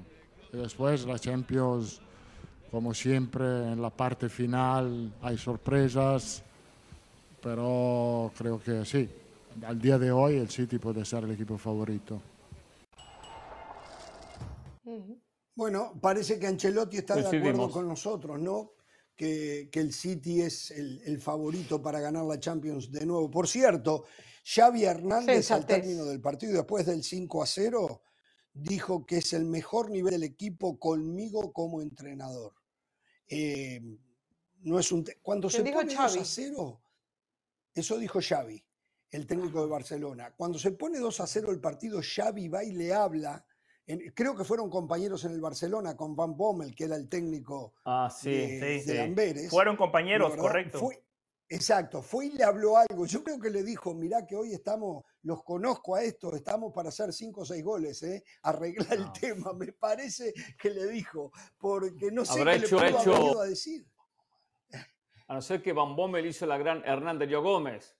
Eh, Xavi, bájale un poquito, ¿eh? Si hicieron dos goles, Sí. exactamente, no hay nada, la Ah, canasta, puede ¿eh? ser, puede Baja un poco el ritmo, ¿eh? Volvamos con el Real Madrid, ¿eh? con. Inglaterra. No, pero una cosita, una cosita rapidito. Qué importante es que estos equipos, y eso es un sello Guardiola, es un sello Xavi, no se trata de faltarle respeto al rival, por el contrario. Si ellos ven que pueden seguir marcando más goles, lo, lo tratan de hacer. Y, y eso es el contrario, o sea, te estoy respetando. Tú ofréceme tus cartas que yo te ofrezco las mías. Es verdad, si hacen un cambio y, y lo hacen, si necesitan eh, sacar un jugador para regularlo, lo van a hacer, pero no dejan de jugar a lo que quieren jugar y a lo que saben que pueden Hacia jugar. adelante, Eso- hacia adelante. Eso lo hizo Xavi y eso lo hizo Guardiola el día de hoy. Hay, Hace- hay hace un muchos entrenadores. Escuchaba a Pereira diciendo que no saben cerrar los partidos, jugar mejor defensivamente el Cholo Simeone. Hoy, hoy, hoy siempre, el Barcelona, el Manchester City cerraban los partidos teniendo la pelota y yendo al frente. Está la otra opción, la que decía Bueno, Pereira. ah, hubo épocas y épocas, ¿eh? A ver, a ver, hubo épocas y épocas. Porque, porque el, el- el de hoy. Barcelona. Ah, hoy, contra un rival de segunda categoría. Lo cerró bien, 5 a 0. Bueno, pero, pero esto lo hace, lo hacer- no, no, no, Pero espere, lo hace siempre, hasta, el- hasta cuando pierde, pierde porque juega así. Con Xavi. Eh, Con Xavi. Sí. Y el Manchester City Perfecto, lo mismo. Hoy yo miraba al Manchester City, ya ganaba 3 a Está bien. 1, generaba, por eso generó todas las oportunidades de gol que generó. No le daba paz, tranquilidad, No, no, no. le daba respiro al bien, rival. pero lo son rivales muy Esa es la mejor inferiores. manera de defenderse. A ver, son rivales muy inferiores Sí, que los sí, técnicos saben. Ah, que bueno, tienen si, que si continuar partimos de eso no podemos analizar nada. Si teniendo la no pelota. podemos analizar No, nada. nos digo, a ver, ¿cómo, ¿cómo no podemos analizar nada? Estamos acá, el divino botón. Claro, porque sabemos que es un Porque no rival muy inferior. Y más Por a mi eso digo favor. que no cierra. La Lazio no es un rival, es inferior al Atlético. Madrid también. Es inferior, pero no tanto. No tanto. Va a comparar la liga italiana con la liga belga. Competitivo, claro. O sea, ha- hay una diferencia. El contexto Eh, yo no importa. Simeone, contexto al importa. contrario, yo voy a lo siguiente, que como son equipos muy inferiores, ya en el papel previo, porque tanto Estrella Roja como este equipo Royal Amberes son muy inferiores, los técnicos dicen, no vamos después de ciertos goles a aguantar, a contragolpear, a esperar, porque no van a reaccionar. Y, a- y aunque tengan una reacción, le vamos a pasar por encima igual, pues somos muy, estamos muy por encima de- de- del rival. Pero yo he Yo visto a al Xavi Manchester o a City Guardiola se lo por veo momentos contra en, rival- en otros ¿eh? partidos Al. Manchester City se lo veo contra cualquier rival. Es más, Bueno, con hemos muchos dicho menos, acá con que muchas menos negoció, Guardiola- herramientas y conceptualmente menor también, veo el Real Madrid con la misma actitud, porque podremos criticar a Ancelotti, Cuando Ga- pero cuando Ancelotti jamás Guardiola- va a ir a jugar a defenderse, ¿eh? Jamás. Cuando Guardiola ¿Ah, no? amplió su repertorio No, sí, futbolístico, defendiendo, dividiendo la pelota, ahí Guardiola se hizo técnico. Ahí se hizo técnico. Cuando amplió su repertorio haciendo. futbolístico, por favor. Eh, para ustedes, No, no, no. Sí, lo sigue haciendo. Cuando, cuando. Guardiola amplió ese aquí repertorio. Que no fue hace mucho, fue la temporada pasada, porque contra el Bayern Múnich por primera vez en mucho tiempo superaron al Bayern, al Manchester City en posesión de la pelota, porque le pasó también en la final de Champions. Yo no sé si Jorge no se acuerda cómo terminó el Inter esa final de Champions y cómo la terminó el Manchester City. No seamos oportunos para agarrar el partido de hoy. No, no, y con el Atlético nunca- de Madrid también, del Valle. Con el Atlético de Madrid recuerdo un no fue partido. solo la temporada pasada. Atlético que, de Madrid Exacto. también, sí, que correcto, lo hizo, claro, el contexto importa. correcto. Exactamente. Y dice Jorge, y dice Jorge que no se imagina a Ancelotti metiéndose hacia atrás. No vio el partido contra el Manchester City la temporada pasada, Jorge, pero yo sentí vergüenza ajena como Pero no se metió Madrid. hacia atrás, el Manchester City te lleva. No es que Ancelotti se metió, aprenda a, a discernir. El Manchester No, no, City por su el- fútbol el te lleva se hacia mete atrás. atrás. Se metió atrás, Jorge. muchas veces se se mete atrás atrás. se mete atrás. El Madrid no se mete atrás. y jugaba la pelota larga para Vinicius. Esa era, esa era su, su- su variante en ataque era, muchachos, pongamos a correr a Vinicius A y no correr. defendemos el no resto. porque Y, se y- mete y que atrás, Vinicius corra. No porque se mete atrás. Sí. No, Bueno, no, no, a ver, no, Ancelotti sí. Jorge, de lo que dijo Ancelotti, algo breve. Muchachos, De lo que dijo Sí. Ancelotti, breve. Muchas veces los técnicos se ponen el cassette, pero Ancelotti lo que dijo Sí, realmente claro. lo piensa. El mundo está eh, unido con ese pensamiento. Y también coincido con Ancelotti en la segunda frase, cuando dijo, después la Champions te da sorpresas, porque hablábamos del Barcelona o yo mencioné al Paris Saint Germain. Hay que esperar que termine la fase de grupos y ver los cruces. No se olviden cómo llegó el Inter a la pasada final, enfrentando al Porto, al Benfica y al Milan. Muchas veces puede ser el gran equipo, puede ser el favorito, pero si en el camino te tocan Paris Saint Germain, Bayern Múnich, Manchester City, Real Madrid, puede ser que una mala noche la tengas y chao. Qué bueno que nos el Madrid dice allí el No Zócalo, decías el eso Madrid con va Xavi, sin- ¿ah? Aprendió la No lección. decía eso con Xavi. El. Madrid va sin Carvajal, pero con Modric de titular. claro. Lucas Hernández, perdón, eh, Luka Modric. Lucas. ¿Quién va a jugar de lateral Modric. derecho? Luca, Lucas Carvajal. Vázquez. Lucas Vázquez. Lucas Carvajal está Vázquez. lesionado. Lucas Vázquez. Sí. ¿Está Ah. lesionado? Sí, sí, sí, por eso, por eso parece ser que no, no, no juega mañana. Ah, está lesión. lesionado Carvajal, pero no Lucas Vázquez. Carvajal, O si no jugará No, no, no, Nacho, juega Lucas. Vázquez, claro. Ah, juega Lucas Vázquez. Está Mendy en la convocatoria, ¿eh? Atención, no sé si será titular, pero está Mendy. Después en el medio, Modric titular. ¿Quiénes van a ser los otros tres en el medio? Bueno, viene rotando, ¿no? Puede ser que juegue Camavinga, que no jugó el otro día. Chuamení, Bueno, no lo saca. Bellingham, Sí. fijo. Valverde. Y Valverde no juega. O Valverde va recostado por derecha en el medio José Luis y sobre la izquierda Rodri o Rodrigo. Bueno, los de arriba no hay duda, ¿no? José Luis Rodrigo no hay mucho más. Está bien, pero ¿dónde, Correcto. ¿qué hacemos con Bellingham, Valverde, Cross? Pero como viene jugando, Bellingham juega con libertad Bellingham. total por detrás del 9. Bellingham juega por detrás del 9, Claro. apareciendo por donde él quiera. Y Valverde el otro Perfecto, día, como usted dijo, co- contra la Real Sociedad, que se tiraba bien abierto por derecha era Valverde en muchos aspectos, en muchos lapsos del juego. Sí, puede ser un A Valverde ver, a ver, a ver, a ver, a ver, a ver, a ver, a ver, a ver. José Lu Rodri- Rodrigo van arriba. Por detrás de ellos Bellingham. Sí. Faltan Sí. tres en el medio. Faltan tres en el medio. Uno Luka Modric. ¿Quiénes van a ser? Modric. Valverde, dice usted que va a ser.